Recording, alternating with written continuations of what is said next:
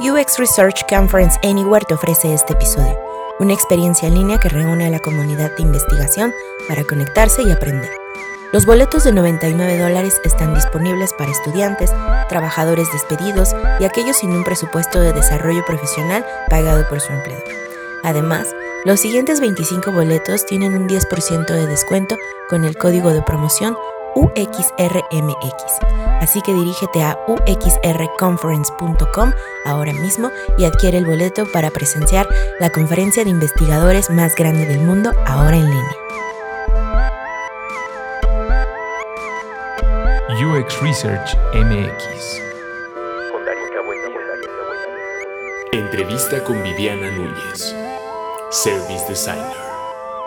Em, hola, soy consultora independiente de diseño estratégico. Em, llevo nueve años viviendo en la Ciudad de México. Previamente eh, pues, nací en Venezuela, estuve viviendo en Caracas.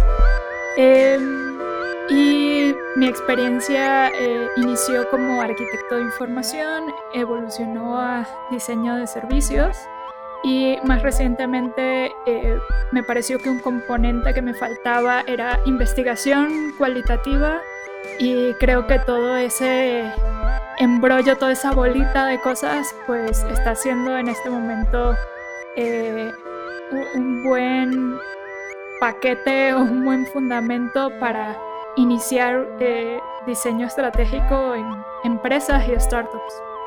La experiencia de usuario y la investigación per se no solo toca eh, cómo estamos entendiendo eh, inclusive el mismo proceso o, o, el diseño de esa investigación o los objetivos que queremos alcanzar.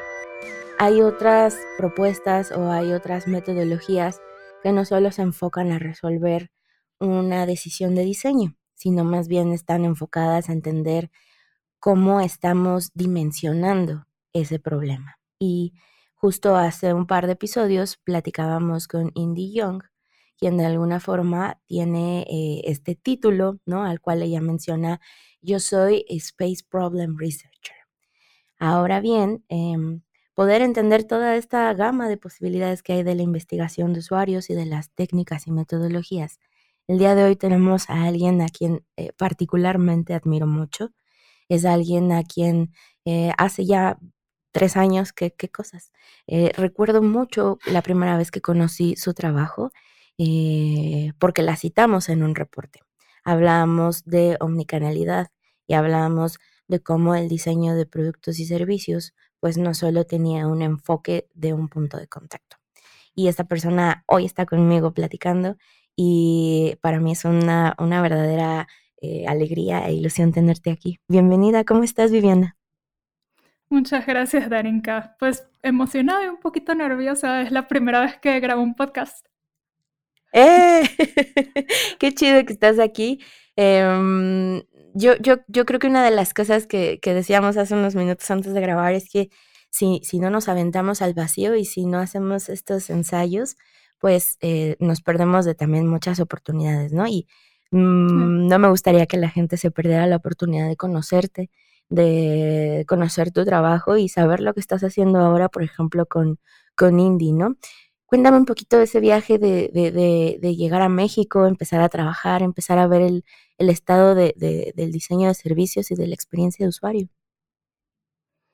Bueno, mira, eh, yo llegué a México, yo soy venezolana, eh, llevo cinco, eh, nueve años viviendo en la Ciudad de México, bueno, este año cumplo nueve. Okay.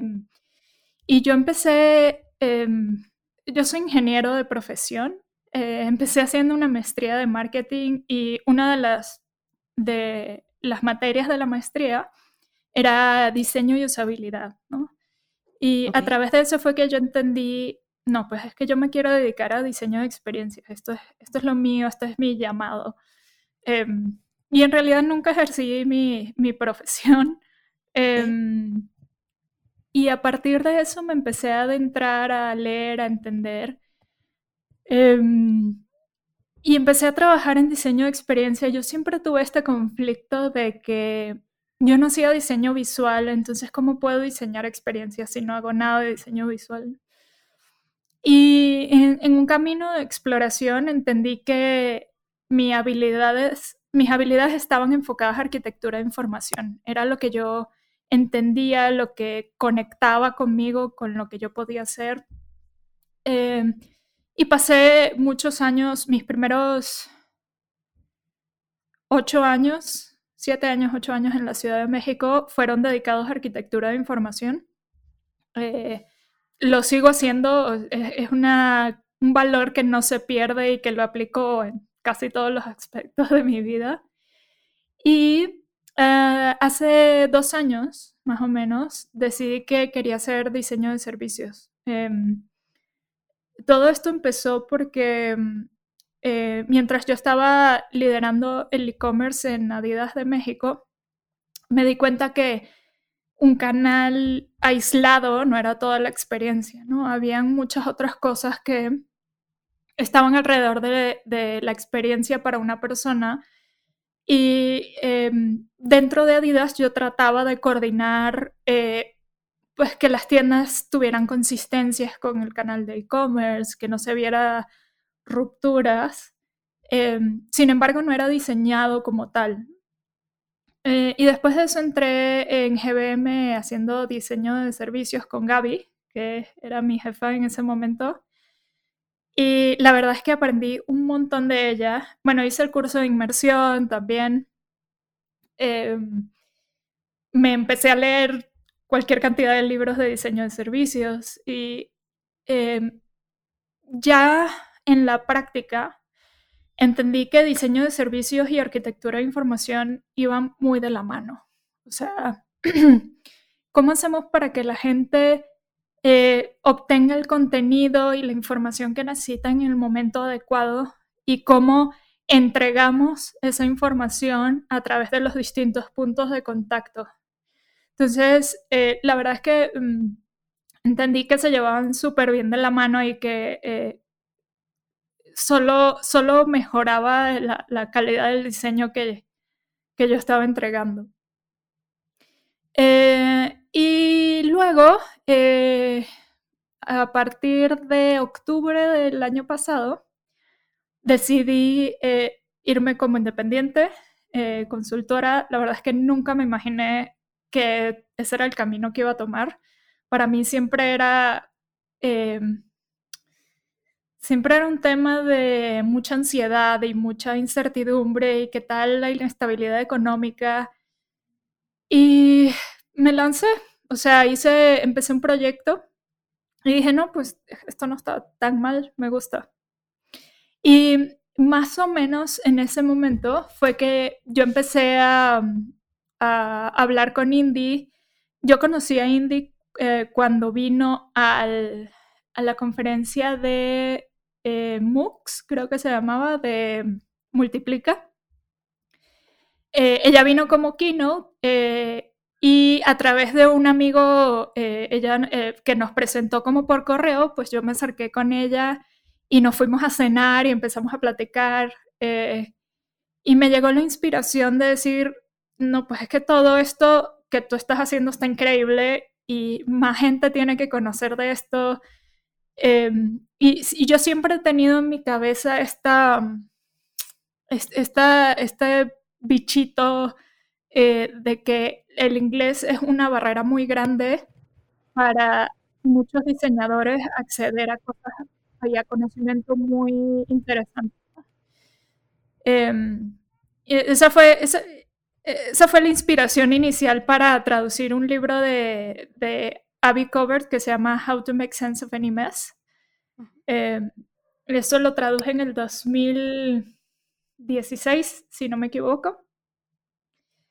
Eh, sí, creo que fue 2016. Y em, como que siempre me quedó esa idea, ¿no? De, yo quiero ser más por la comunidad hispanohablante para que tenga acceso a todas estas cosas porque la verdad es que no es fácil, es un lenguaje em, muy técnico, muy difícil de darle seguimiento porque no es un lenguaje que escuchas en las series de televisión, ¿no? Tiene muchos eh, detalles em, a los que la gente pues les puede costar y y a lo mejor puede que no les cueste entender, pero es una barrera también de, tengo miedo de meterme un curso en inglés porque no voy a entender nada y, cómo voy a interactuar con la gente. Entonces, em, a partir de ahí fue que yo dije, no, pues tengo que tratar de traer todo este conocimiento de India a, la comunidad hispanohablante. No, no menos, ¿no? No es para menos. Creo que es, eso que decíamos, ¿no? Cómo, cómo nos aventamos al vacío, pero sobre todo cómo tomamos retos que supongo que en algún punto también fueron algo que fuiste superando o que fuiste derribando, ¿no? Desde el tema de, de, llevar mucho tiempo empezando como en algo muy específico y luego decías, ¿no? ¿Cómo voy nutriendo el diseño? ¿Cómo lo voy mejorando? No solo visto desde mm, la arquitectura de información, que es algo en lo que definitivamente eh, pues ya, ya tienes muchísima experiencia y lo dices, ¿no? Eh, lo aplico para todo en mi vida. Pero también está otra parte de traducir no solo el idioma, sino el contexto, ¿no? Es decir, aplicar toda esa teoría o toda esa práctica, pero a, contextos este, no solo a nivel idioma hispano, sino también en contexto latinoamericano, ¿no? Que era una de las cosas que justo hablábamos en el episodio con, con Indy, ¿no? Y ella decía, es que ustedes, y hasta hubo como un momento de, de reflexión, ¿no? Y, recuerdo que la tenía en el video y de repente sí dijo como, sí es cierto, ustedes no solo tienen eso de la barrera del idioma, sino el cómo, cómo aprenden, cómo adquieren esto, ¿no? ¿Qué tal ese viaje de traducirlo, eh, no solo en el idioma, sino en la práctica? Eh, pues estamos en, proceso de... Em, ciertamente es difícil, uno de los aprendizajes que yo tuve de traducir el libro es que mm, la traducción no va como uno a uno por palabras, sino que tiene que tener sentido. O sea, las palabras tienen que resonar eh, con la persona que está, que las está oyendo. Y con eso, pues toca hacer muchas modificaciones para no traerse algo literal, sino traer el significado también. Entonces, eso toma tiempo, es, un reto, eh, sobre todo con las terminologías. Este, por ejemplo, Indy le llama a su metodología de investigación Problem Space Research, que eso literalmente se traduce investigación del espacio del problema. Y es una terminología que eh, utilizado con algunas personas a ver cómo resuena. Y la verdad es que no, no, no se agarra, no, no, es como demasiadas palabras. Em, entonces he, estado como probando eh, con otras traducciones que a lo mejor se entiendan mejor. Em, por ahora estoy utilizando estudio del problema, mucho más simple y creo que el significado se, se trae más rápido o, como que resuena más rápido.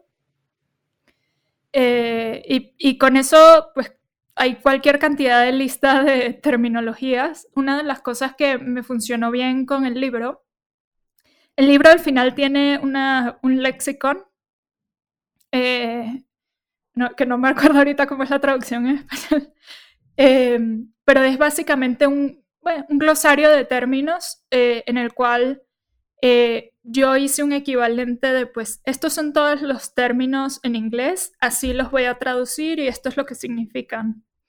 Eh, y, mi metodología para esto va a ser lo mismo, ¿no? Una hojita de Excel, creo. Eh, esta es toda la terminología que usa Indy, esta es la traducción que le voy a dar y esto es lo que significa. Un poco para mantener consistencia a través de todos los materiales que preparo y para tratar de que de evitar confusiones para las personas que lo vayan a recibir y lo vayan a, le vayan a sacar provecho. Sí, no, es, es, todo un reto bastante particular, diría yo, ¿no? Y que creo que este, e, e, e, este reconocimiento de empezar a, hacer eh, redes, ¿no? Mm, de, de investigadores, de experiencia de usuario, que tiene como esta capita, ¿no? Extra de, de, esta curiosidad, esta cosquilla que decías de la que te identificas, ¿no? Y que creo que es algo que se ha venido escuchando mucho aquí, que es el, no me puedo estar quieto y estoy buscando cómo ayudar, ¿no? Y el que vengas tú aquí a platicar con nosotros no solo posibilita, sino ayuda a que más gente entienda eh, por qué estás haciendo esto, ¿no? Que muchas veces también luego se pelea mucho con esto de es que no se trata de ti, o el otro día te, te leía en LinkedIn y decías, es que luego me causa conflicto o me es difícil como ponerme ahí, ¿no? Porque yo no quiero que se confunda, ¿no? Con, con lo que yo espero hacer. Y me sentí tan identificada, porque al final es algo que, que en algún punto, cuando se empezó a hacer todo este movimiento del podcast y de la comunidad per se, es algo que también eh, pues he padecido, ¿no? Y, y, ha impactado, porque muchas veces luego no sabes en qué momento dices, ay, no, mejor no, ¿no? O no, es que van a saber cómo soy, o vaya, toda esta suerte de, de, un millón de posibilidades que pueda haber, ¿no? Pero yo dije, es que Viviana lo, lo super tiene, porque es alguien que tiene experiencia, está preparada, pero sobre todo Em, digo, la verdad es que solo te conozco en el ambiente laboral o en el ambiente, digamos, de colegas profesionales, pero sí que, sí que promueves esta situación de quiero algo, pongo el objetivo, ¿no? Pongo la mira y lo consigo. Y eso inspira, eso inspira para la gente eh, que en algún momento decimos, bueno, ¿por qué no? ¿No? Me voy a, yo me voy a poner ahí y me voy a posicionar como alguien que tiene esta posibilidad de ayudar ¿Qué tal te ha ido en eso? Wow, eh, la verdad es que eh, creo que, por lo que me dices se percibe mucho más simple de lo que en realidad es. Eh, me costó muchísimo ponerme ahí afuera, autopromocionarme. Em, una de las cosas, recibí un consejo recientemente que me cambió totalmente la perspectiva con respecto a eso y es que eh, mi negocio de consultoría, de enseñanza o todo lo que tenga que ver con la parte profesional no tiene que ver con quién soy yo como persona.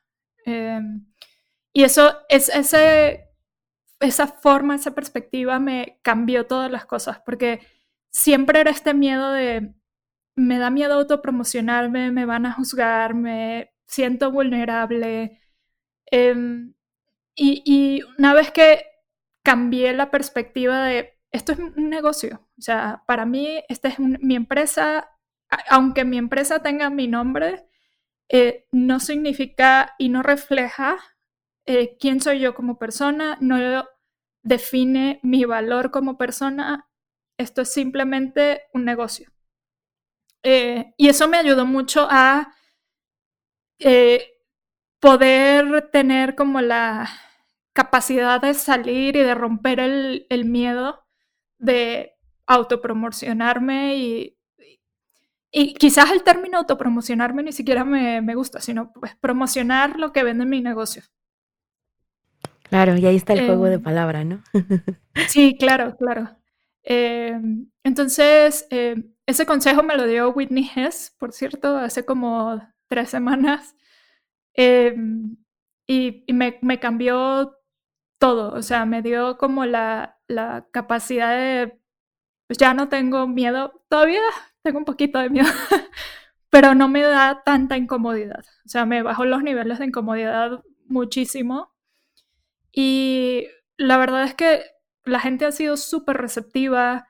Eh, a mí siempre me, ha dado como miedo parecer eh, arrogante o querer eh, ser percibida como que quiero ser la autoridad de todo porque no quiero ser percibida así.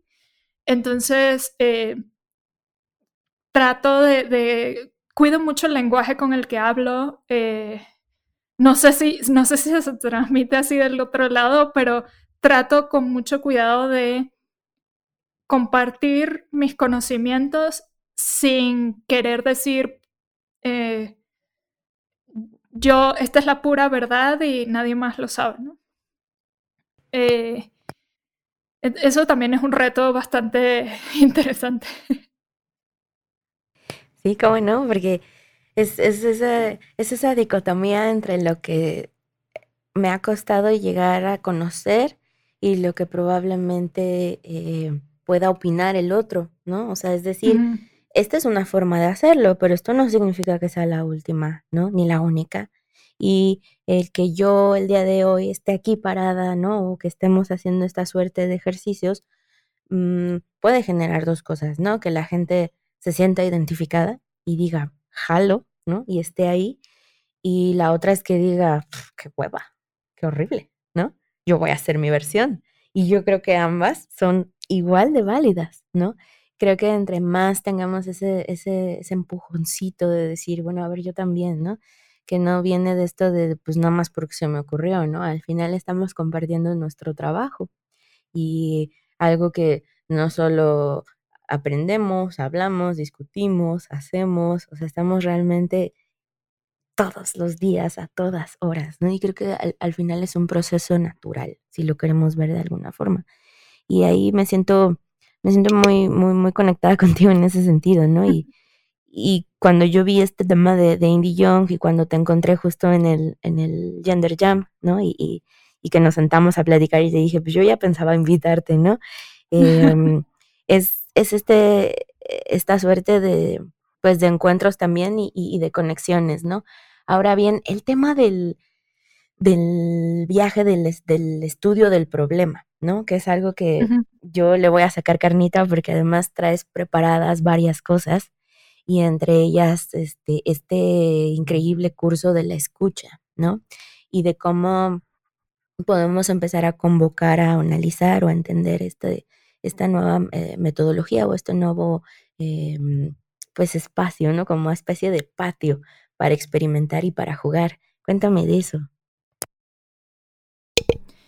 Bueno, em, todo empezó por eh, esta eh, cena que tuve con, con Indy. Em, ella empezó a explicar como toda la... de qué se trata lo que ella hace y para mí resonó muchísimo. Eh, en esencia, y un poco para los que no hayan escuchado el podcast anterior, Em, la idea es hacer investigación exploratoria em, con el objetivo de entender qué quieren lograr las personas independientemente de una solución. ¿Eso qué implica? Que las personas están logrando lo que necesitan lograr con una solución u otra. No, no, no se pegan a una cosa. Es decir, si yo necesito eh, comprar un boleto de avión, pues puedo pedirle a mi hermano que lo compre por mí o puedo eh, llamar por teléfono o puedo ir al sitio web. Entonces, eh, en ese contexto, una persona está logrando lo que necesita lograr independientemente de la solución. Y, de eso se trata el, estudio del problema. Eh, es entender cuáles son los propósitos de las personas, qué están buscando lograr, para luego pensar en soluciones que estén fundamentadas en esos propósitos. Eh, ¿Y qué es lo que me llamó mucho la atención? Em, yo, he estado involucrada en la comunidad startups desde hace varios años, em, sobre todo con Startup Weekend. He sido mentora desde hace cinco o seis años. Em, y una de las cosas que siempre sale es, cuando yo le pregunto a alguien que tiene una idea, es, ¿qué problema estás resolviendo? La mayoría de las veces las respuestas que obtengo es, eh, el problema es la falta de mi solución. Entonces, entonces no es realmente un problema, ¿no?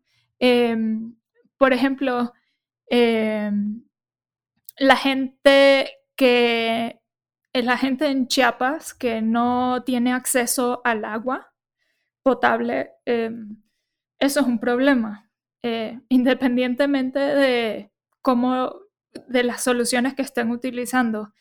Eh, y no es, ah, es que la gente de Chiapas no tiene acceso a mi solución, entonces pues, eso es un problema. Em, y a partir de eso, el, el, ver que muchas startups no tienen claridad de qué problema están resolviendo, eh, es donde salen ideas que están fundamentadas en las necesidades de la persona que tuvo la idea y no en las necesidades de un grupo de personas o, en, un problema que realmente esté planteado en una frase corta, en 140 caracteres, digamos, eh, que deje claro la estrategia de producto, hacia dónde van a ir y en qué se van a enfocar. Eh, recientemente eh, hubo un webinar con Kavak sobre su salida de inversionistas pequeños ellos tuvieron una salida de inversión súper exitosa y yo le atribuyo esa salida eh, a que ellos tenían extremadamente claro qué problema iban a resolver. Y el problema es que las personas tienen eh, muchas dificultades o, bueno, digamos, este es el statement de problema que, que hago, no es el que ellos dijeron. Eh, para vender su coche. Porque la inseguridad, porque tienen que hacerles reparaciones, porque, etcétera, etcétera. Y ellos tenían el problema súper claro. Y el problema no es que faltaba Kavak en sus vidas. ¿no? Ellos diseñaron todo su servicio con el propósito de que la gente pudiera vender su carro eh, de segunda mano fácilmente y quitar esos dolores de cabeza que representa vender un carro de segunda mano. Se enfocaron a eso y no pensaron en otra cosa. O sea, eso fue su objetivo. Y yo, yo creo que eso fue parte del éxito de, su salida. Y creo que es algo que muchas startups no se toman el tiempo de explorar, ¿no? Em, y, yo todavía no había encontrado esa pieza yo sabía que había algo que me molestaba sobre el statement de problema, pero no había encontrado esa pieza que podía resolverlo. Y cuando escuché a Indy, como que bajó en mi cabeza, yo, no, esto es lo que necesitan eh, muchas empresas, es entender qué problema están resolviendo y a través del estudio del problema de esta metodología, eh, perfectamente se puede comprender y entender qué quieren lograr las personas independientemente de la solución que yo tenga en mi cabeza. O sea, cómo más bien puedo diseñar una solución o pensar en ideas, hacer un proceso de ideación basado en lo que quiere la gente, lo que necesita resolver la gente, basado en un problema real y no lo que yo me imagino que necesita la gente basado en mis experiencias personales. Que casi no pasa, ¿no? Este, y, creo que ese es como el puente, ¿no? Que justo estás habilitando entre este entendimiento profundo, ¿no? De lo que quiere lograr en el caso muy particular de, este ejemplo que nos das, ¿no? De, adquirir un automóvil con todo lo que implica el, ecosistema y, los puntos de contacto, ¿no? Mediante las N posibilidades. Y luego ya viene este plano estratégico, ¿no? Para definir cómo, cómo oriento, cómo, cómo manipulo de alguna forma esos propósitos eh, ya con el diseño de los servicios, ¿no? Y ya luego decías justo eh, en este tema ya más eh, táctico, ya con, con cosas muy particulares, ¿no? De, de, este tema, que es el, el por ejemplo, las herramientas o la especialidad de algo que pudiera ayudarte, que en tu caso puede, puede ser el tema de la arquitectura de información o el tema también de, la escucha profunda, ¿no? Que creo que se conecta mucho mm. con esto que nos dices.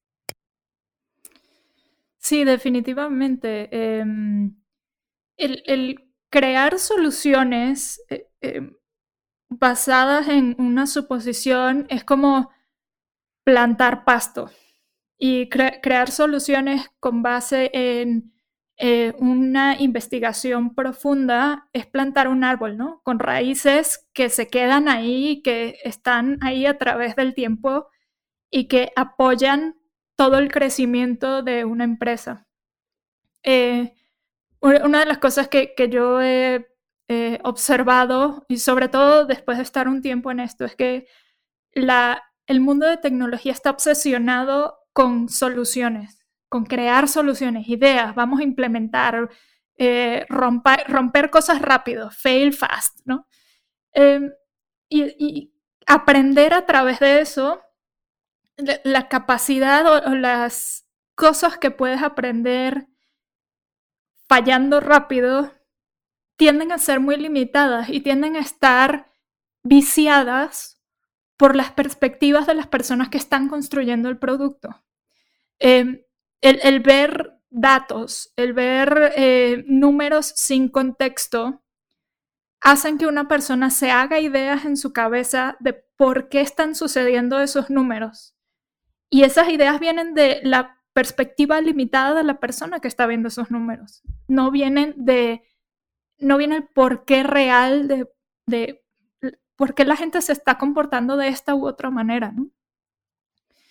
Em, tratando de ponerlo en un ejemplo más eh, práctico, eh, voy a tratar de no mencionar ningún tipo de productos, pero en un producto financiero eh, tomaron una, una decisión de estrategia de decir, nos vamos a enfocar a experiencias porque la gente que, em, los usuarios que más tenemos de este producto, los que más participan son los que eh, ahorran para experiencias, ¿no?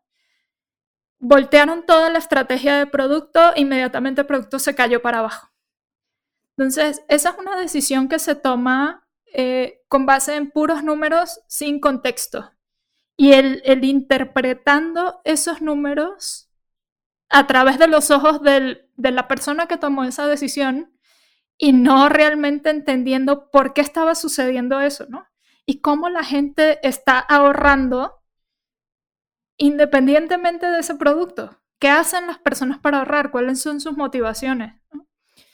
Em, y eso es un ejemplo de estrategias que se que se arman o que se toman sin realmente tener un fundamento sólido, sino de, las puras, de la pura imaginación de la persona que toma esa decisión. Y eventualmente eso tiene un impacto económico. Eh, eh, digamos, en ese sentido, em, yo creo que es mucho más económicamente viable y, y te ahorras mucho más tiempo y dinero entendiendo qué necesita la gente para luego construir algo, que fallando un año, dos años, y a lo mejor sí entiendes eventualmente dónde salen las cosas, pero te toma mucho más tiempo y terminas con daños colaterales como más gasto de dinero, contrataciones que no tienen sentido, e implementación de features que no necesariamente van con lo que tú quieres lograr. Em, e, incluso daño a tu reputación como marca. Eh, entonces, digamos, en esa perspectiva yo digo, echarte tres meses de investigación para tener un fundamento versus echarte uno o dos años de fallar constantemente hasta que le pegues a algo, en, perspectiva es em, mucho más rentable hacer un poco de investigación. El, problema que yo veo en ese sentido es que hay toda esta cultura de hay que sacar algo rápido, vamos a probar, vamos a sacar ahí a ver qué, qué pasa. Y yo lo que siento es que no tienen que estar peleados, ¿no? Hay muchas formas de, de aprender y hacer investigación eh, previo a un lanzamiento de producto no significa que separe una cosa o la otra. Puedes, en el camino puedes aprender de muchas otras maneras mientras se hace la investigación. Eh, sin embargo, hay esta cosquilla y también yo creo que es presión de inversionistas de saca algo ya, ¿no? Eh, eh, y creo que es una cultura que se tiene que cambiar para empezar a sacar productos que tengan un valor que vaya un poco más allá de cuántas ganancias va a generar, que generen valor a la vida de la gente Y al generar valor en la vida de la gente, eso inmediatamente se transforma en dinero, o casi siempre se transforma en buenas ganancias, buen producto. Y, y ahí está el caso de Kavak, ¿no? O sea, ellos están agregando valor que, que es un negocio, que es un buen negocio, que sirve, que funciona económicamente. Totalmente. Creo que otra, otra cosa que dices que me resuena mucho es esta necesidad no solo de ir rápido, sino de em, ser eficiente, ¿no? Creo que es otra de las cosas que la gente que, que trabaja sobre todo desde el punto de negocio es como esto entre lo que es eficaz y lo que es eficiente, ¿no? Y muchas veces esta como aceleración de, pero es que yo lo quiero ahora, ¿no? Y es que es el MVP, y es que como le quieran llamar, al final, eh, pues resulta ser como un, hasta un ejercicio muy repetitivo y yo diría que si no es la, la dolencia más grande que hay actualmente en la industria, pues es algo que con lo que venimos arrastrando específicamente los investigadores, ¿no? Que es este, te voy a convencer, te voy a decir como si es bien padre la investigación, ¿no? Y, y creo que a diferencia de muchas personas a las, y digo, no, no porque sea mejor o peor, ni mucho menos, pero sí, sí que reconozco en tu trabajo y en lo que has venido haciendo cómo tangibilizas ese impacto, ¿no? O sea, en el caso más específico, y lo decía al inicio, tenías una infografía de un caso del que hablabas de, de, Adidas, ¿no?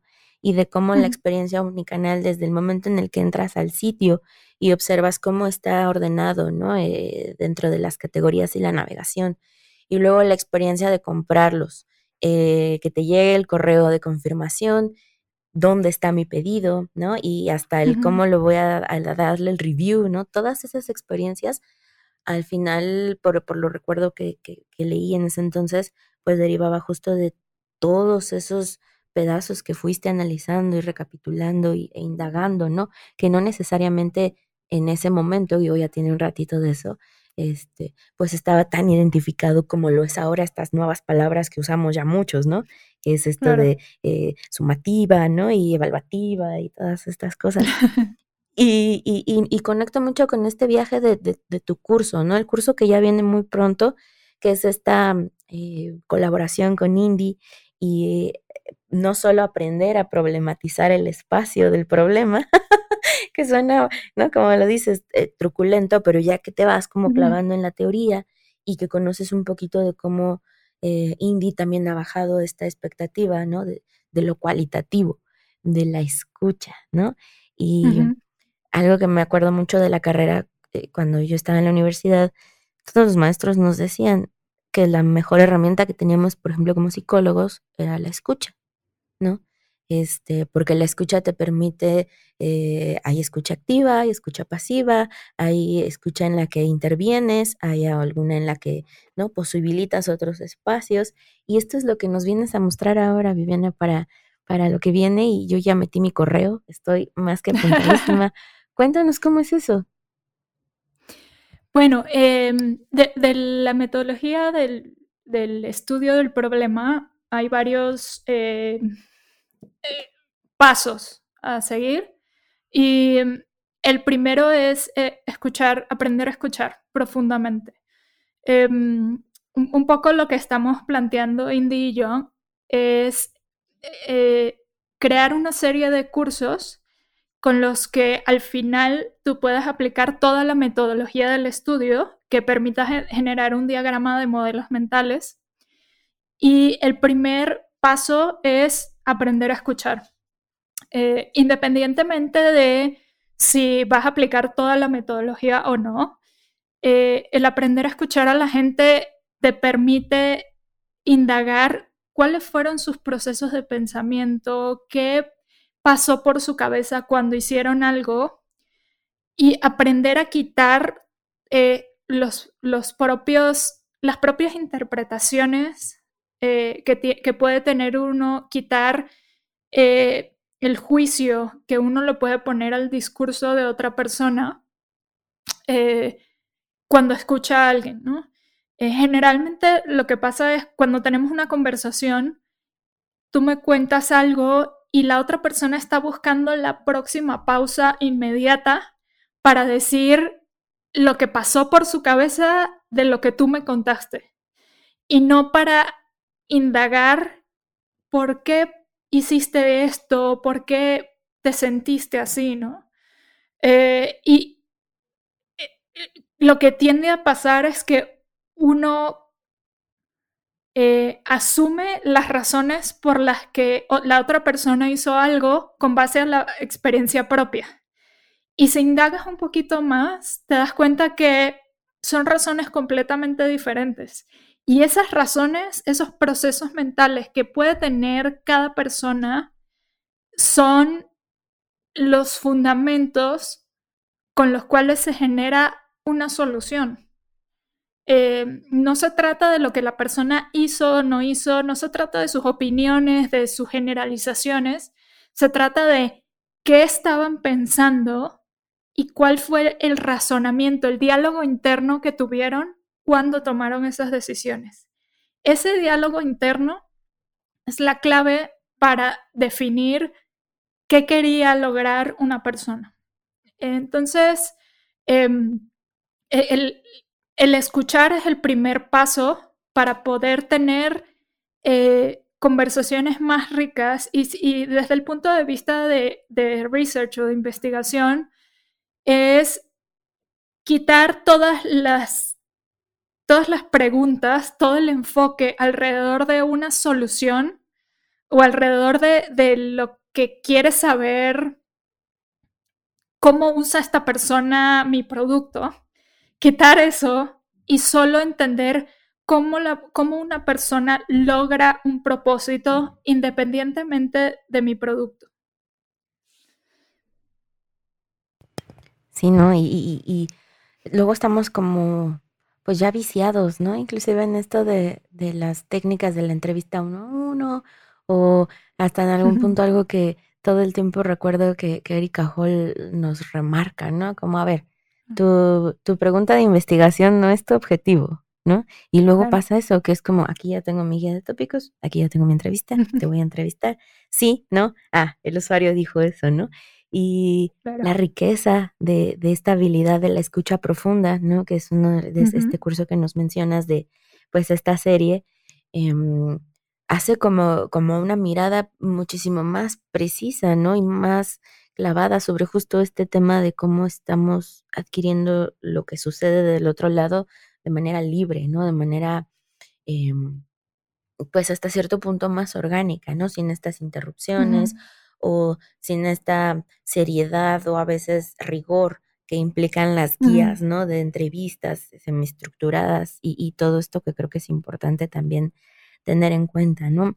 Y algo que también, ah, digo, estoy viendo el, sitio que pueden, eh, ¿no? Consultar, digo, vamos a dejarlo en las redes cuando eh, se publique este episodio, pero justo ahí ustedes, si, si, si tienen la oportunidad de revisar tanto eh, cómo está conformado, ¿no? Qué es, qué es lo que incluye, pero sobre todo, em, que, hacia dónde va esto, ¿no? ¿Qué es, qué es esta necesidad de, desarrollar la empatía, no solo como esta palabra de moda que usamos los investigadores luego, sino como esa verdadera habilidad profesional que te ayuda a, crecer tu práctica y también la de tus colaboradores, ¿no? Mm, y esto que decías también al inicio, ¿no? De los sesgos o de los miedos o del promocionar tu trabajo o ser capaz de decir, sí tengo la posibilidad de mm, dar lo que tengo porque de alguna forma ya lo he vivido, eh, tiene que ver con esa escucha, tiene que ver con esa escucha activa que haces no solo con lo que sucede en tu comunidad, sino con tus colegas, con estar aquí hoy, ¿no? Conmigo en, en sábado platicando.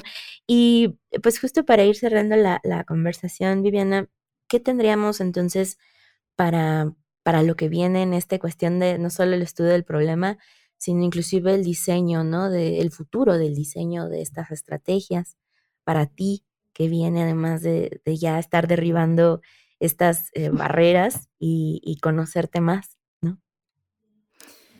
Sí, eh, hubo algo que mencionaste que, creo que me resuena mucho, eh, que es desarrollar la empatía como una habilidad profesional. Em, yo, ciertamente cualquier persona que ha trabajado conmigo y me conoce sabe que yo soy eh, la primera en saltar a decir algo este, cuando estamos teniendo una conversación y, mucha impaciencia por no escuchar.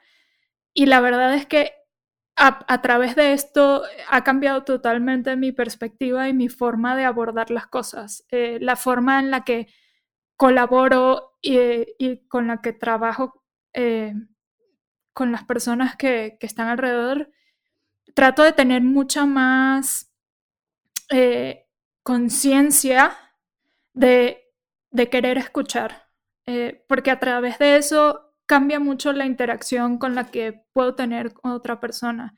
Eh, dicho eso, definitivamente es una habilidad que se desarrolla. La empatía no es algo con lo que naces. Eh, yo no me consideraba la persona más empática y a través de esto he desarrollado y he aprendido técnicas para escuchar a la otra persona. No es algo místico, no es algo que sucede de, mi personalidad, eh, es, una habilidad a desarrollar que, con la que practico todos los días y definitivamente todavía tengo espacio para crecer ahí, ¿no? Eh, entonces, para mí como, como profesional es seguir trabajando en eso, en, desarrollar mi habilidad de empatía y compartir esto. Eh, siento que en este espacio de diseño es muy difícil sentir que puedes añadir valor eh, porque se siente de repente como que todo está dicho, que ya, ya solo queda aprender de los grandes. Y la verdad que yo he aprendido que no necesariamente es así. Siempre puedes construir sobre lo que otras personas ya han hecho y añadir tu pedacito de experiencia. No, tienes que exponer nada nuevo o no tienes que ser indie young y crear una metodología. Luego, lo que puedes hacer es aprenderla y tratar de enseñársela a otros para que le saquen provecho, ¿no?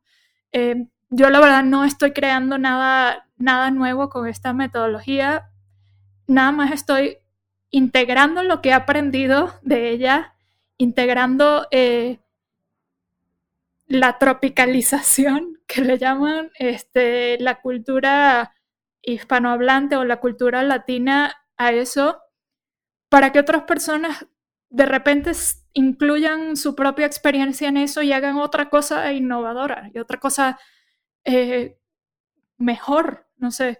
Em, entonces, creo que es, interesante tener eso en mente de que uno no tiene que estar innovando cosas desde cero o creando desde cero. Podemos construir sobre lo que están haciendo otros profesionales y, crecer como profesión y crecer todos juntos a través de esa, esa perspectiva. Fan, fan de todo, todo lo que has dicho, porque creo que también este este miedo, ¿no? Y, es totalmente tangible, ¿no? He escuchado muchos colaboradores que me dicen, ay, Dar, yo he tenido la idea también de hacer un podcast, yo tengo la idea de escribir, yo tengo la idea de bocetar, y yo digo, ¿y qué te detiene? Es que ya está, ya hay muchos. Sí, pero no hay lo que tú haces, no, hay, no está tu proceso, no está tu entendimiento, no está esa chispa que te hace a ti único y exclusivo en cuanto a eso que a ti te representa por tu contexto, por tu bagaje, por tus experiencias previas, ¿no? Y eso, dices, no estoy creando algo nuevo, yo, yo creo que sí, ¿no? Creo que eh, justo esto que dices de tropicalizar, interactuar, traducir, adaptar, posibilitar, es, es un chambononón tremendo. Sí. Y, y, y, el que sea nuevo, viejo, ya sabes, no, no le quita el mérito y, a la experiencia de lo que vienes haciendo. Muchas gracias por venir a platicar conmigo, a, hacer posible otro de esos sueños, ¿no? Cuando, cuando yo empecé en esto, yo, yo, yo, yo tenía muy identificado personas que yo decían, la rompe, la rompe, la rompe. Tú eres una de esas y para mí el, el, tenerte aquí conmigo en este espacio, pues solo me, pues me invita a seguir haciéndolo y seguir aprendiendo. Gracias por venir. Mucho ánimo y muchas gracias por invitarme. UX Research MX. Entrevista con Viviana Núñez, Service Designer.